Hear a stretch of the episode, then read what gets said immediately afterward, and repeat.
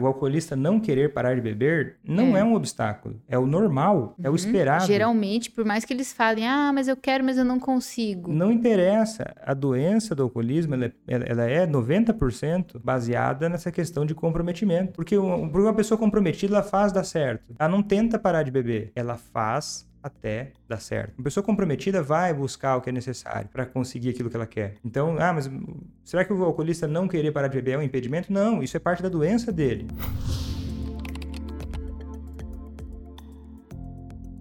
Seja muito bem-vindo, seja muito bem-vindo ao podcast Amor contra o Alcoolismo. Nesse podcast, nós discutimos estratégias para você fazer quem você ama parar de beber. Eu sou Luiz Genari Eu sou o Vitor Blasius. e o tema do podcast de hoje é Como fazer quem você ama parar de beber por vontade própria. Vitor, por que é importante que a pessoa pare de beber por vontade própria? Olha, porque vamos pensar o contrário. Se você fizer quem você ama parar de beber, sem ele ter vontade de parar de beber, o que, que vai acontecer? Você tende a não conseguir sustentar isso por muito tempo, né? Porque dá pra fazer alguém parar de beber? É muito fácil. Muito fácil. Mas Amarra a pessoa. amarra, mas provavelmente você vai ter que, dependendo da circunstância, você que, vai ter que cometer um crime, vamos dizer, né? Vai Uhum. afastar essa pessoa do álcool, vai ter que amarrar a pessoa, você impede ela de beber. Mas isso Uhum. não é sustentável, não está É. dentro da lei, não, tá, não é uma coisa que, que, que pode fazer, né? Então, por isso não é que... uma coisa que se sustenta com o tempo, né? Não, por isso, e, e- e por isso que é interessante que a ideia é levar a pessoa a querer parar de beber, ela parar de beber por vontade própria. Mesmo que hoje ela não tenha essa vontade. E como que você faz para uma pessoa é, fazer alguma coisa por vontade própria dela? Cara, depende da circunstância. Se você perguntar de uma forma genérica, geral, eu te diria, não sei. Não sei direito, eu acho que em muitas circunstâncias isso talvez não aconteça. Vamos pegar assim, um, um vegetariano convicto. Você vai, vai fazer ele parar de querer ser vegetariano por vontade própria e passar a comer carne? Como faz isso? Eu não sei. Não sei se dá, de uma forma geral. Mas se a gente falar isso, se a gente falar de alcoolismo, que aí sim é a minha área, aí, a gente, aí eu conseguiria te dizer, sim, se a questão é alcoolismo, pela dinâmica da doença, pela dinâmica do problema, por conta de ser um problema que ele causa prejuízos, já existe um desequilíbrio ali. Por natureza, por definição. Então, o que é necessário. Aí sim você pode fazer, quem você ama, querer parar de beber, porque já existem elementos por conta dessa dinâmica da doença que permitem com que o familiar, por exemplo, possa articular certas coisas para criar interesse, para criar comprometimento, para que o alcoolista queira, por vontade própria, parar de beber. Aí sim. Entendi. E por que, que é importante o familiar saber disso? Sabe por quê? A maior parte dos alcoolistas, eles passam, vamos dizer assim, ah, o alcoolismo é uma coisa crônica, que dura muitos anos e tal, né? Uhum, Então, se a gente for pensar, as pessoas que têm alcoolismo, a maior parte delas, hoje, não quer parar de beber. verdade. Até pelo jeito que a doença se manifesta. E aí o que acontece? Os- até os tratamentos mais efetivos, ou qualquer medida, a medida mais efetiva que vai existir para o alcoolismo, ela envolve necessariamente, isso é técnico, até é científico, tá? Ela Hum. envolve necessariamente um trabalho na motivação do alcoolista para parar de beber. Como assim? Eu demorei muito para entender isso quando eu comecei a trabalhar com alcoolistas, né? Na época que eu trabalhava com alcoolistas e não só com familiares, como eu faço hoje, né? Eu tentava ensinar eles a parar de beber. E porque eu, tá, eu achava que eles tinham vontade de parar de beber, porque para mim era óbvio que eles precisavam parar de beber. E quando a pessoa precisa, na- numa cabeça não treinada, pode parecer óbvio que ela vai querer aquilo, só porque ela precisa, ou só porque estão acontecendo coisas ruins. E aí eu tentava fazer eles pararem de beber a partir de ensinar eles a ficarem sem beber. Isso, claro que não dava certo. Além de não ajudar eles, eu enchia eles de ferramentas que eles não queriam usar. E mais do que isso, eu causava mais ainda resistência neles pela forma que eu estava lidando com eles, porque eu não levava em consideração que era necessário uma preocupação anterior, que era procurar entender e procurar interagir com eles de uma forma que fizessem com que eles tivessem comprometimento por Que parar de beber. despertasse comprometimento neles. Despertasse comprometimento neles. Entendi. E você acha que o familiar confunde que é, o alcoolista já quer parar, mas não consegue? Confunde. Eu posso se confundir. Eu confundi. Como assim? Eu confundia. Muita gente chegava, às vezes, até num grupo e falava assim: Ah, mas eu quero parar, Victor. Eu quero parar de beber, mas sabe o que, que é? Eu não consigo. Hum. Eu, nossa, tá tudo ruim. Daí te fala todos os motivos do porquê ele precisa parar de beber. Até eu contei essa história já uma vez, em outra, outra live, assim, de um paciente que chegou até aí no meu consultório. E ele dizia: Vitor, eu vim aqui porque eu quero parar de beber, mas eu não consigo. O problema é esse, Vitor. Não é que eu não quero parar de beber. Eu quero, quero muito, mas eu não consigo. Só que, na verdade, e aí eu ia lá e tentava mostrar uma ferramenta para ele. Ah, tá, então faça isso. Uhum. Ah, não, Vitor, mas isso eu não quero. Ah, não, Vitor, mas isso é muito difícil. Ah, não, Vitor, mas assim não dá. Ai, Vitor, mas isso é complicado. Ai, eu não tenho paciência para lidar com isso dessa forma, Vitor. Ficava achando empecilhos. Ficava arrumando desculpas. Desculpas. É como. é- essa é a diferença, né? Desculpas. Porque daí a pessoa. mo- Como é que ela mostra que ela tá querendo por vontade própria? Não é falando. Com ações. ações. E aí, quando eu comecei a sacar que era. E por isso que eu acho que o familiar deve confundir também.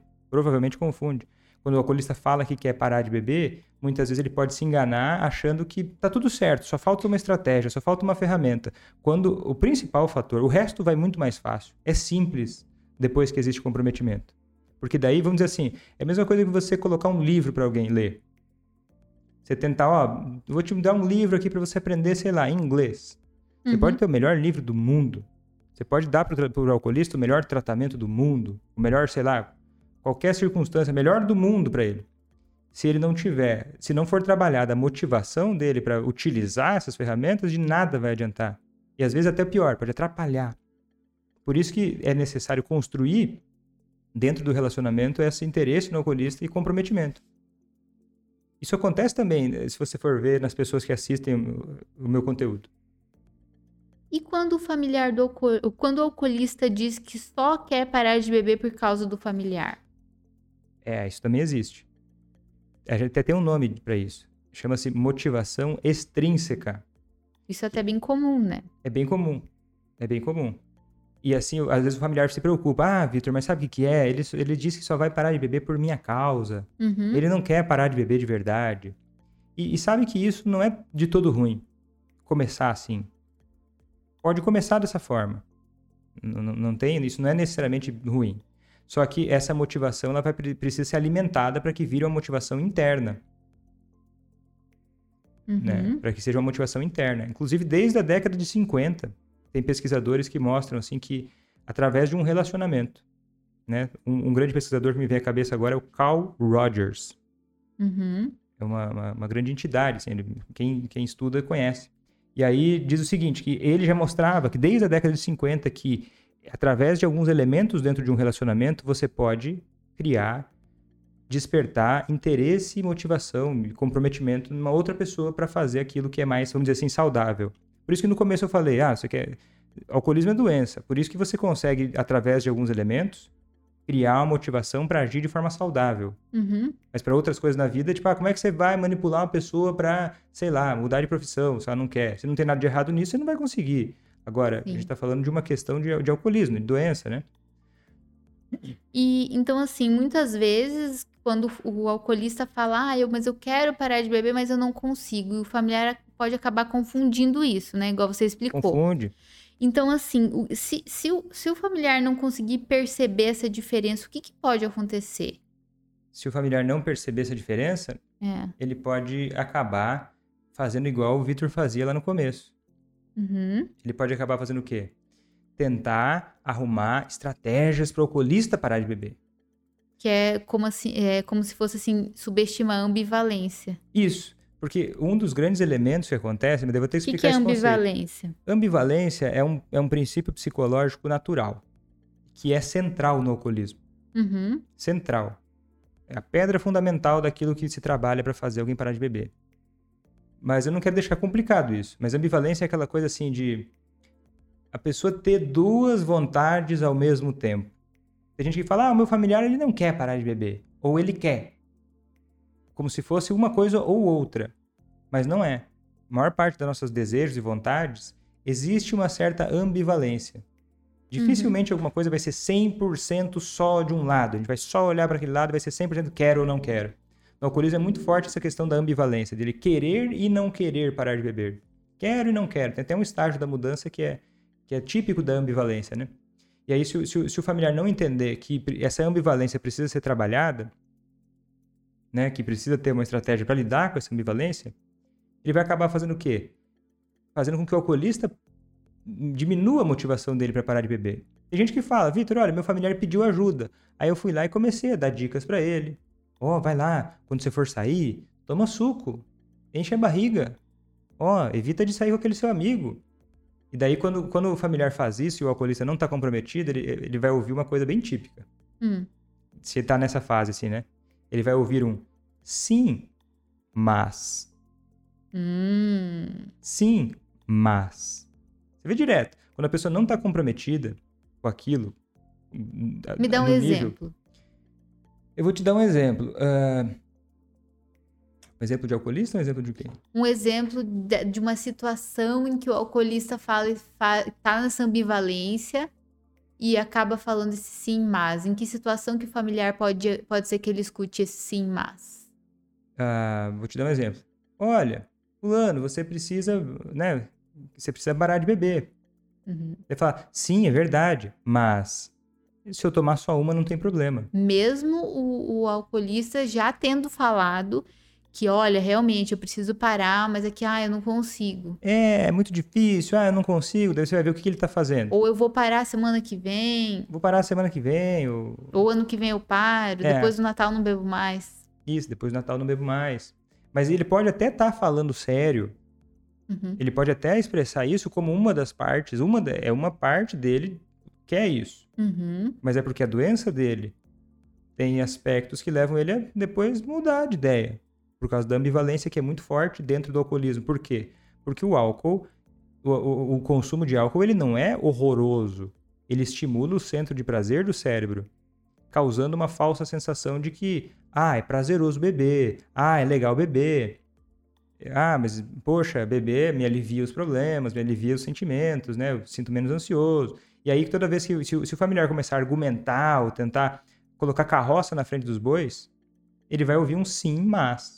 Entendi. Ou vai ouvir um nome, ou, ou, vai ouvir mais que isso, né? Dependendo se for um estágio até anterior da, da, da, do comprometimento com a mudança, ele vai ouvir um não se meta com a minha, na minha vida. Uhum.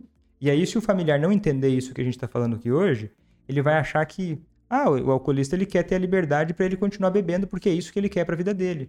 Então, o estágio da mudança que o alcoolista está também é muito importante, é mais um dos ingredientes, né, desses, desses vários ingredientes que a gente vem falando aqui nessa, nessa, nessas duas semanas de aquecimento para a semana ACA. Então, o, o saber o estágio da mudança, identificar esse estágio e saber como agir dependendo do estágio também é mais um ingrediente que o familiar tem que levar em consideração quando ele for influenciar o alcoolista a parar de beber. Total. É aquela história do, do não adianta nada fazer a coisa certa no momento errado. Uhum. E para entender qual é o momento certo, ele vai precisar identificar qual é o momento. Vai precisar ter, vai precisar aprender isso, né?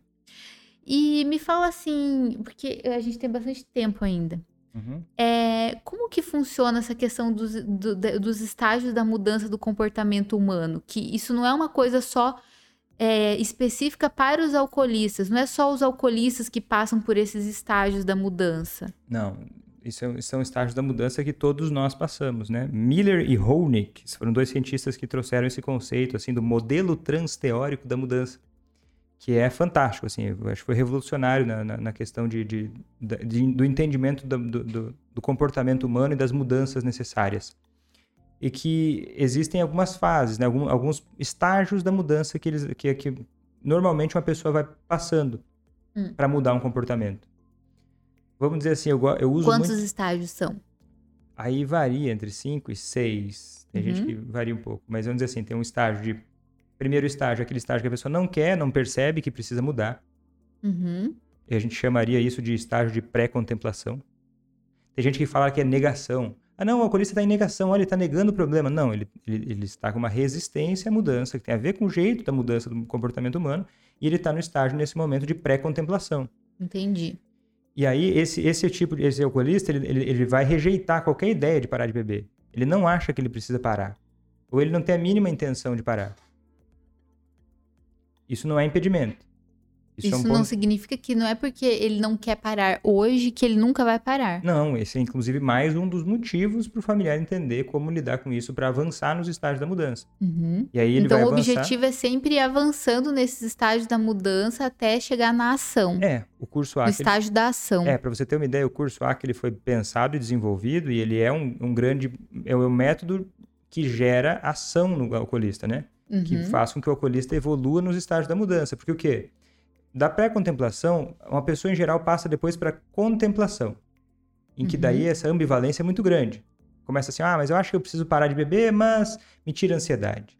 Ah, poxa, tá acabando com o meu casamento, mas nossa, eu não me sinto muito mal se eu não beber, a vida não tem graça sem beber. Uhum. Ah, mas é, eu queria passar mais tempo com meus filhos, eu queria ter um emprego melhor, ser promovido, mas eu, eu gosto muito de me divertir com os meus amigos no bar. Contemplação. Uhum. E às vezes o familiar acha que o alcoolista está mentindo. Ah, é mentira dele, ele tá de sacanagem. Não, isso, é- isso faz parte.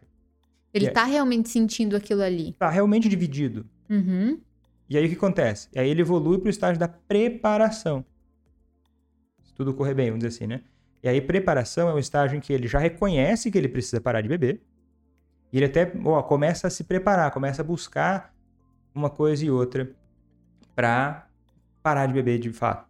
Tipo assim, ele vai na porta do tratamento, ele vai na porta do Alcoólicos Anônimos, ele vai, ele vai olhar o que, que tem lá, ele vai Ele começar começa a se interessar. informar, se começa a se interessar. informar, começa a buscar alguma informação. Pensar, ah, como é que seria? É, começa a imaginar, mas não, não colocou o pé na água ainda. Uhum. Não, se, não fez nada pra- de concreto para mudar. E aí a, a mágica acontece no estágio da ação. Hum. O estágio da ação ele é marcado por comprometimento. O estágio da ação é a vontade própria do alcoolista.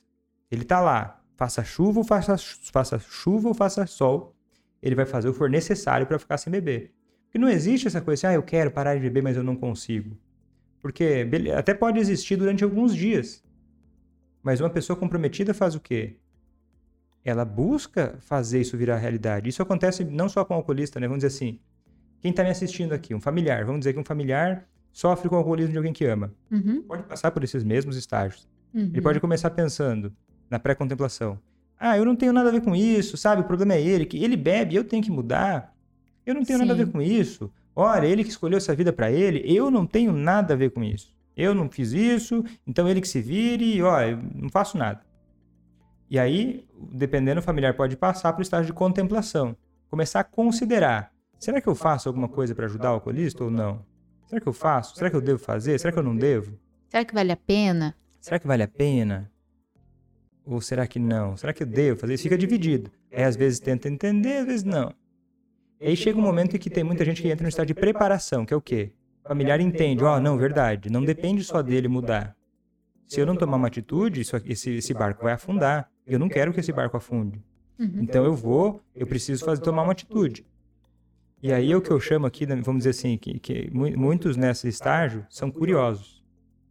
Uhum. Curiosos. Tem bastante por curiosos. exemplo, que começa a assistir. Vai, na preparação, a pessoa pode começar, por exemplo, a assistir uma live.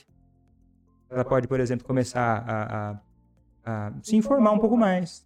Pode ter curiosidade de saber o que, que acontece, o que, que não acontece. Mas o, e pode até dar uns pequenos passos. Mas ela vai engatinhar muito, vai tropeçar. E dependendo do que acontecer, primeiro, primeiro obstáculo que acontecer, ela vai desanimar, vai talvez voltar para a contemplação. E não vai de fato ter resultado. Por quê? Porque o- o- a mágica acontece no estágio da ação. Que é quando o quê? Quando a pessoa se compromete. Por isso que você vai ver a diferença, muitas vezes, até do, do, do, do- do meu conteúdo gratuito, das lives, do- do- do- do- do- dos vídeos que eu faço, para o curso ACA. São momentos diferentes das pessoas.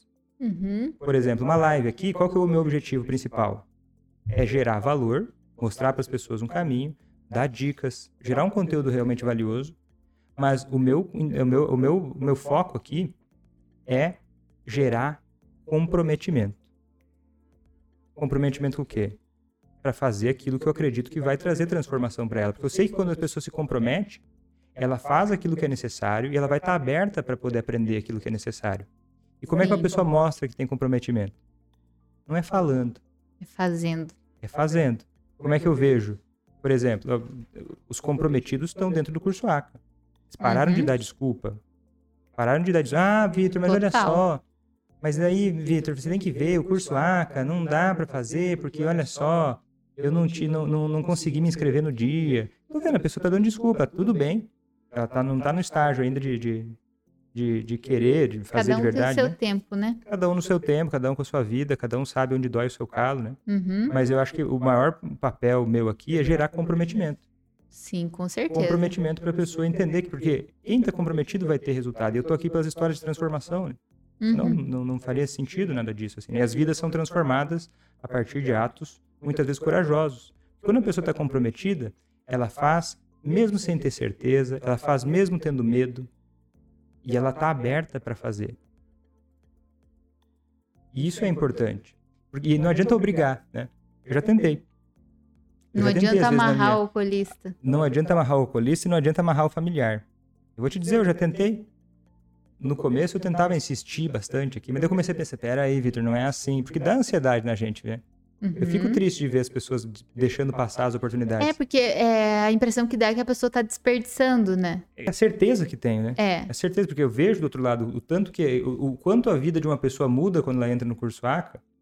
E isso me, me entristece, mas o que, que eu posso fazer? Eu posso aqui criar um ambiente de interesse, que ela possa entender, que ela possa ver que existe uma oportunidade. E ela pode, ou não, se comprometer com aquilo. Tem até uma história bem interessante sobre isso. Hum. Tem até uma história bem interessante sobre isso, que é o seguinte. Esse- essa questão de fazer uma pessoa querer mudar, e, e o tanto que isso é poderoso, eu acho que é muito bem ilustrado por uma história que, que posso contar ela. Pode Que é contar. a seguinte. ah, até ouvi num, num TED Talk, sabe esses TED Talks que tem, o pessoal conta histórias assim, né? Sim. Ah, é uma história bem interessante de um cara que foi participar de uma Olimpíada de foie gras. O que, que é foie gras? Fígado de ganso. Uhum. É um fígado de é um prato, né? Um prato bem elaborado, um prato muito é, especial, vamos dizer assim, né? Que é muito famoso na França. E na França tem, tem até uma Olimpíada, uma competição para ver quem é que faz o melhor foie gras. E aí teve um cara, um espanhol, que ganhou esse prêmio de foie gras na França e, e- e queriam tirar o prêmio dele Por quê? porque ele não, não, não fazia o método tradicional. Porque é o seguinte, para você fazer um foie gras, que é um prato do- muito maravilhoso, né? Dizem aí que é muito famoso esse prato aí entre os chefes culinários, né? Uma especiaria, né? Uhum. Para fazer esse foie gras eh, acontecer, o, fran... o, o ganso precisa engordar muito para o fígado ficar gorduroso, para ele ficar no volume, na consistência, no sabor correto. E aí o foie gras de- conta a história que foi feito no Egito.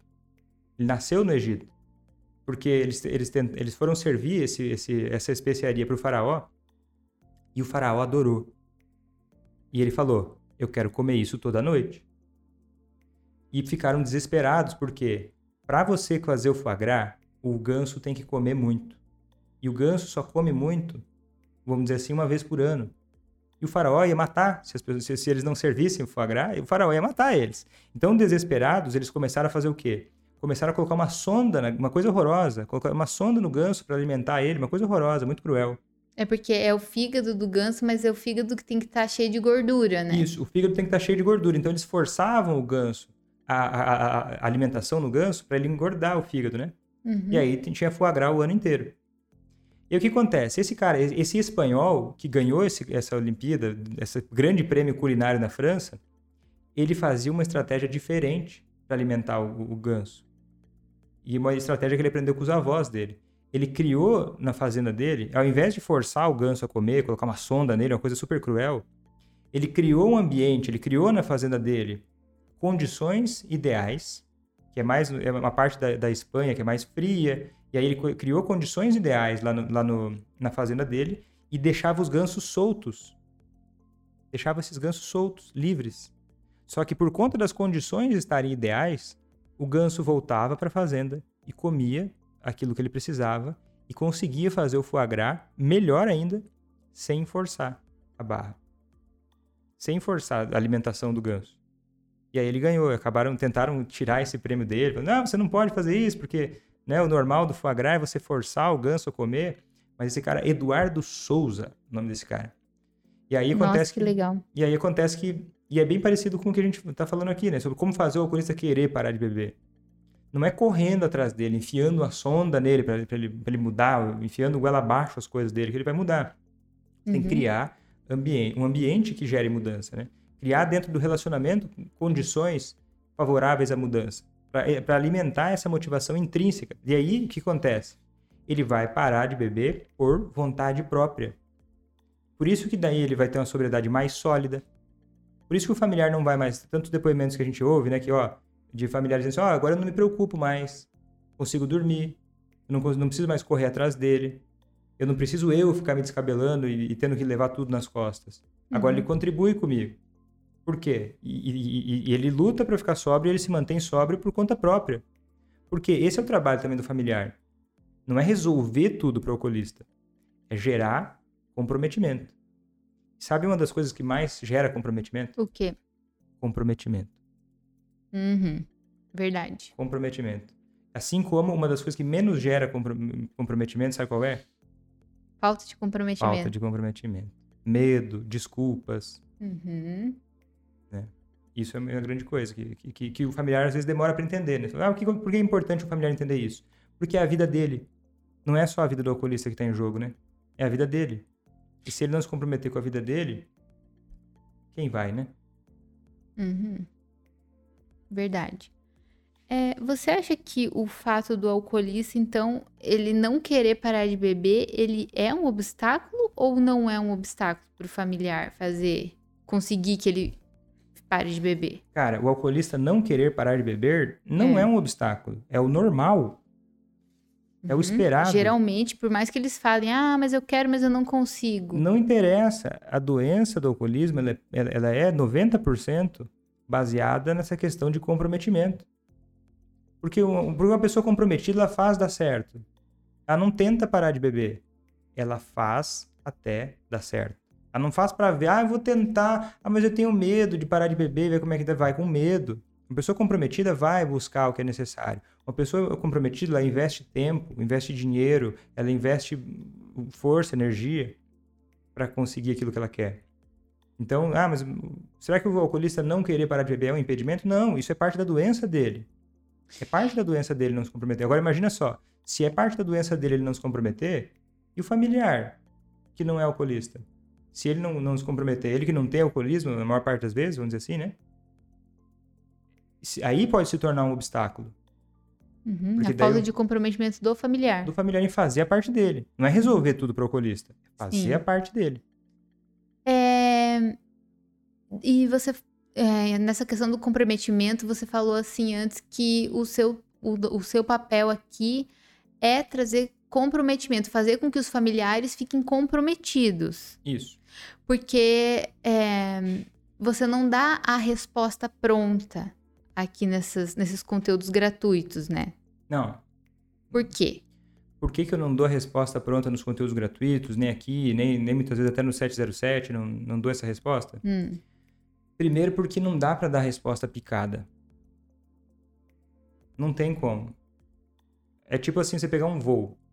Sei lá, eu não sei quanto tempo leva, mas sei lá, um voo de, de São Paulo para Madrid. Você não consegue pegar um voo de São Paulo para Madrid, sei lá, deve durar. Eu não sei quantas horas dura, tá? Eu nunca peguei esse voo. Mas vamos dizer que dura-se 10 horas. Hum. 10 horas. Você não pode pegar, entrar nesse voo e daí depois de duas horas você sair do voo. Você vai ter que ir até o final. Uhum. Tem certas coisas que eu só ensino no curso ACA, porque é como se fosse um voo de São Paulo a Madrid. Eu preciso de tempo para explicar. Eu preciso de sequência. Eu preciso de comprometimento para conseguir é, colocar isso num processo didático. Pra... Então, por, por, isso que muitas vezes a pessoa fica insegura, porque ela, ela pensa, ah, mas o conteúdo gratuito, às vezes eu não entendo bem. E olha, eu vou te dizer, muita coisa a pessoa só entende dentro do curso ACA. Sim, é verdade. Muita coisa a pessoa só entende. Tanto que as minhas alunas, quando participam aqui, ela, é totalmente diferente a reação, né? Você vê. Sim, até quando é no, no seu proje projeto 707, quando é uma aluna que pergunta, dá para perceber, assim, que as perguntas são bem... Uh, bem avançadas, né? É, dá para perceber que ela já tem uma base bem diferente da pessoa que está chegando agora ou que só acompanha seus conteúdos gratuitos, né? É. E, e, e porque, de fato, é, é, é, tem que ser diferente porque é um estágio diferente, né?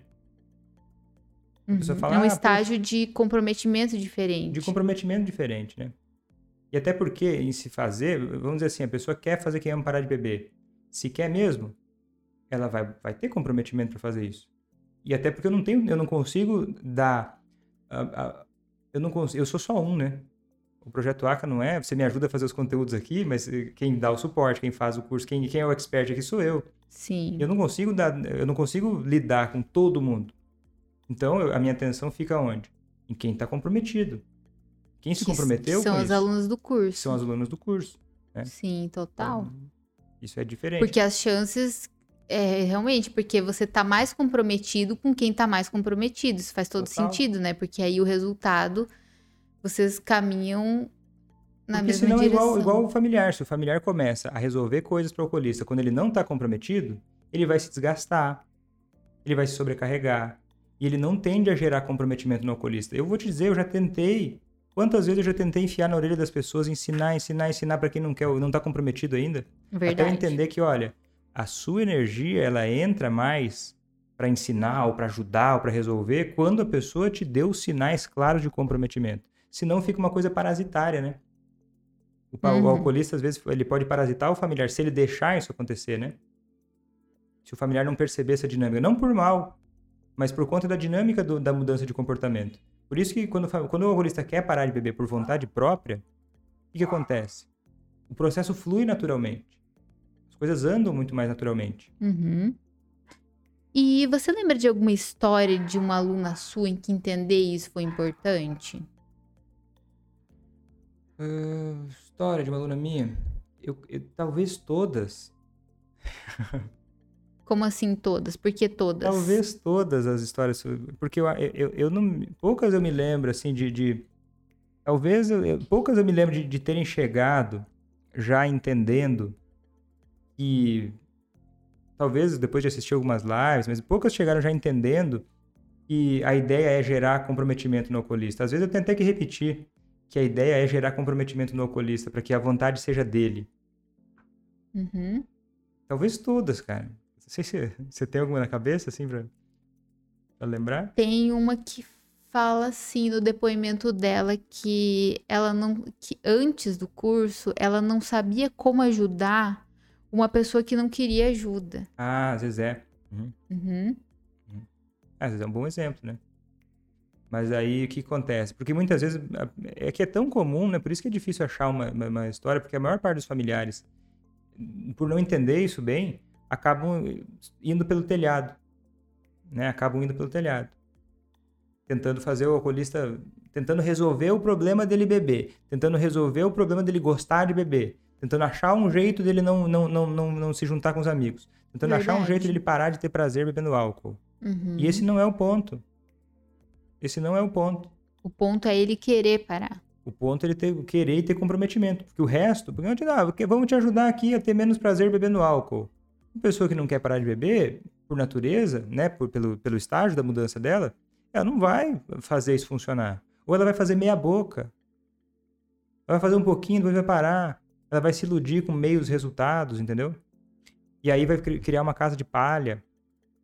E qual, qual que seria, assim, uma dica aplicável para o familiar, assim, para tornar uh, talvez mais atraente o fato de ele dele que, querer tá. parar de beber? Uma dica aplicável para fazer isso, para o familiar, para colocar uma, vamos dizer assim, fazer o jardim dos gansos do foie gras, né? Para não uhum. precisar colocar a goela abaixo familiar que está comprometido a fazer isso, ele tem que começar a pensar da seguinte forma: como é que eu posso fazer para tornar mais atraente na cabeça do alcoolista? Tem que tentar entender pelos olhos do alcoolista. Como é que eu posso fazer aos olhos dele soar mais atraente ficar e permanecer sóbrio? E como é que eu posso, ao mesmo tempo, fazer para que so fique menos atraente a ideia de seguir bebendo dessa forma? Uhum. Então é, é ele, ele ser menos atraente, ele seguir bebendo e ser mais atraente, ele ficar sóbrio. Isso, de uma forma geral.